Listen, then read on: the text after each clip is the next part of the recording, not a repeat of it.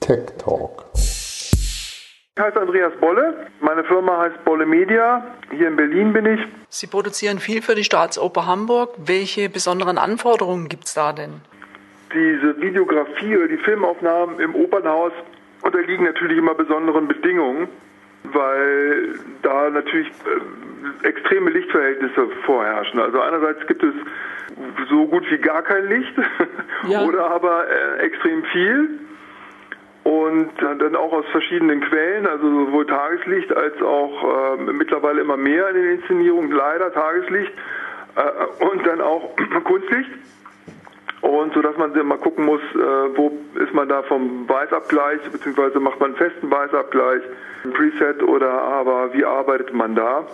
Ich mache das ja schon einige Jahre, seit 2008 und habe also, glaube ich, jetzt so um die 250 Opern aufgezeichnet und ähm, und auch mache auch Konzertaufzeichnungen und sowas. Aber links bei Konzerten ist in der Regel eigentlich bessere Lichtsituation, vor allem gleichbleibendere, sodass man sich da mal besser drauf einschießen und äh, vorbereiten kann. Also ich, ich fühle mich so ein bisschen an die Zeiten erinnert von vor über, von über zehn Jahren, zwölf Jahren, glaube ich, ist das her, ähm, als die EX, EX1 und die EX3 rauskamen. Da war auch so eine Stimmung in mir oder ich glaube auch bei den Kollegen oder in der Kollegenschaft so ein bisschen, die ich jetzt so wieder mit dieser FX9 verspüre. Also das ist wirklich so ein, so ein doch ein Qualitätssprung äh, ist auf jeden Fall.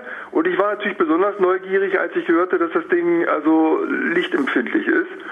Und das kann ich tatsächlich auch extrem bestätigen, weil ich habe also die Aufnahmen mit, es gibt jetzt so eine zwei Stufen Lichtempfindlichkeit, die man grundsätzlich im Menü einstellen kann. Und ich habe natürlich gleich von Anfang an in die höchste äh, Empfindlichkeitsstufe äh, gestellt und habe dann auch wohlweislich bei den Proben schon, dachte mir, na, gehst mal auf Nummer sicher, du weißt ja nicht, wie das Ding tatsächlich jetzt funktioniert, ähm, das Ganze auf 18 dB hochgeschraubt und man sieht wirklich nichts an Rauschen. Und das ist wirklich für mich der entscheidende Faktor, dass das Ding wirklich sehr, sehr gut einsetzbar ist. Man sieht das wirklich auch im Bild. Also das sind wirklich, es geht von hin vom vom Weiß auf dem Gesicht bis hin zum, äh, wo kein Licht hinkommt, im Jackett noch Grauwerte oder noch, noch Zwischenstufungen, die man sonst bei anderen Kameras der letzten Jahre in der Form so nicht sieht. Dazu kommt dann noch natürlich, was mir auch sehr, sehr gefallen hat bei diesen Bildern, die die generiert,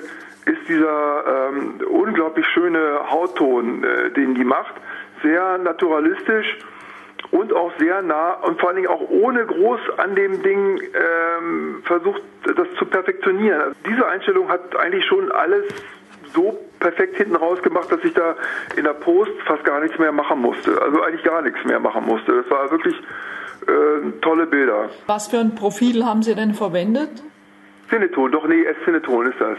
Ja, ich habe die, äh, die höchste Auflösung äh, genommen, die also äh, die in 6K und dann aber dann runterskaliert auf, auf 4K, was sie dann rausgibt mit dem XAVC. Dann, was mir sehr gut auf, äh, auch aufgefallen ist, ist halt die äh, Autofokus-Automatik, die mir auch bei der Arbeit sehr in die Hände gespielt hat. Da habe ich dann dabei gemerkt, äh, was ich dann schade fand, äh, dass der Monitor, den ich auch gut fand, Klar, der könnte vielleicht ein bisschen mehr Auflösung noch haben, aber das war absolut äh, super tauglich für, für die Arbeit. Also sowohl Autofokus als auch die Belichtungsautomatik, die ich zeitweilig mal zum Ausprobieren auch mal eingeschaltet habe, haben also perfekte Ergebnisse erzielt. Selbst bei der relativen Entfernung, die ich da ja mal habe, ist die ähm, Autofokus-Automatik da wirklich äh, perfekt gewesen. Also die, äh, ich habe die auch mal ausgestellt und habe dann ähm, äh, hab dann nachgeführt, das, das ging auch wunderbar, aber diese Autofokus-Automatik äh, nimmt einen da wirklich eine Menge ab. Ich weiß, viele Kollegen sind mit Automatiken immer vorsichtig oder mögen das nicht so gerne. Aber das kann man wirklich empfehlen. Also das ist äh, und ich habe ein bisschen vermisst, dass der Monitor nicht ein Touchscreen ist. Ich habe dann aber nochmal mit den Kollegen, als ich das zurückgegeben habe, gesprochen und die haben mir gesagt, das ist ein, und das wird halt gar nicht kommuniziert, das ist ein Touchscreen, aber der hat noch nicht die Firmware, wo das dann freigeschaltet wird. Also das kommt wohl noch. Und damit ist das dann also ein tolles, weil man sieht ja so ein, so ein quadratisches, quadratisches Kästchen wo man äh, auf, auf welchen von den Gesichtern, die denn die Kamera erkennt, und das funktioniert wirklich äh, idiotensicher und schnell, da müssen wir natürlich dann immer bei dem Hauptprotagonisten dann äh, einfach nur mal kurz drauf ticken, dann weiß die Kamera sofort oder die Elektronik, wer dann da gemeint ist und führt dann da auf dieses Gesicht dann immer nach. Das habe ich jetzt genutzt, aber auch mal ausgestellt auch, das war auch, auch nahezu perfekt. Aber der Follow Focus ist halt, wäre natürlich noch besser, das macht man jetzt immer über dieses äh, ähm, äh, Handgeräte an der Seite, diesen Handgriff. Da kann man das nach äh, führen, aber das ist noch ein bisschen stokelig. Das geht natürlich wesentlich besser, wenn man das dann äh, mit, äh, über ein Touchscreen machen kann. Was ich noch sagen wollte, ist kein hoher Stromverbrauch.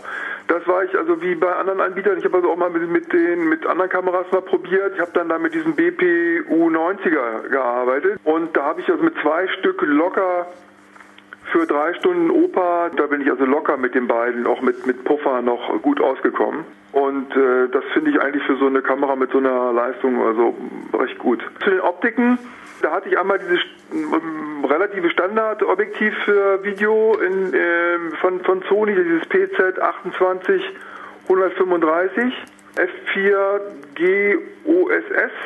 Das ist ja auch schon bei der FS7 wurde das ja im Kit auch mitverkauft schon. Das ist eine tolle Optik, da kann man so also weitestgehend fast alle Standardsituationen im Run-and-Gun und äh, Reportagebereich mit abdecken. Nur ich brauche natürlich dann, oder mit diesem 25 Meter Abstand eine längere Optik. Und ich habe mich dann entschieden, von Sony mir die ähm, das mal auszuprobieren, das FE 200 bis 600. Das hat nur auf den ersten Blick nur eine 5.6 bis äh, 6.3 Eröffnung, hat aber wirklich sehr, also zu meinem Erstaunen, wirklich sehr, sehr gut funktioniert.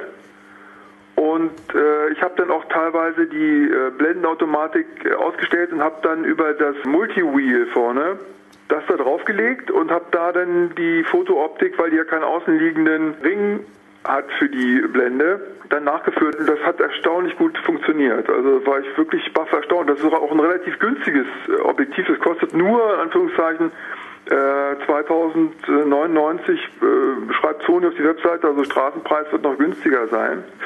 Und ich müsste mal, was man auch mal ausprobieren müsste, wo ich aber bei der Lichtempfindlichkeit äh, auch glaube, dass das funktionieren, gut funktionieren kann, auch einen äh, Konverter zu nehmen, also so einen Telekonverter, so ein Zweifach, äh, der ja sonst immer Licht raubt oder der, der nimmt halt Licht weg, ne, ich glaube bei ein oder zwei Blendenstufen, je nachdem, aber das könnte bei, bei so einer Lichtempfindlichkeit eigentlich auch bei, im Lowlight-Bereich gut funktionieren. Also das müssen wir mal ausprobieren.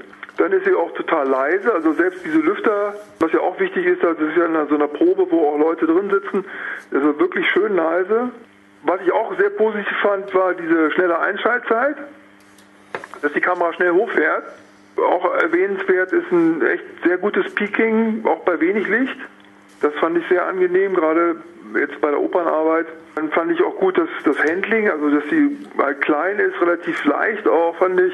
Was haben Sie denn bei den letzten Produktionen normalerweise verwendet? Welche Kamera? Ich habe eine relativ alte 350er, BXW 350 und äh, hängt aber dann eine 422 HD Rekorder hinten dran mit einer langen Optik dann, mit einer weiten 2 Drittel Zoll, teilweise auch BMW 700er, also auch 2 Drittel Zoll also immer HD-Kameras mit zwei Drittel Zoll Optiken, einfach um dann auch in den Telebereich dann auch zu kommen. Jetzt ist es wirklich so, das ist halt wirklich nochmal ein Sprung, sodass das Bild wirklich ähm, besser ist, die Lichtempfindlichkeit ist besser. Bin immer darauf angewiesen, dann auch irgendwie zu den, in Anführungszeichen, Hits der Oper äh, dann auch wirklich mit einem vernünftigen Bild dann auch schon parat zu stehen. Aber das ist jetzt durch diese Automatiken und durch diese Autofokustechnik halt äh, obsolet. Also das ist dann wirklich ein, jetzt äh, dann auch nutzbar für mich. Ich denke, dass das wirklich so, äh, dass die, ähm, die FX9 durchaus das Potenzial hat, einen neuen Standard zu setzen oder Standards zu setzen.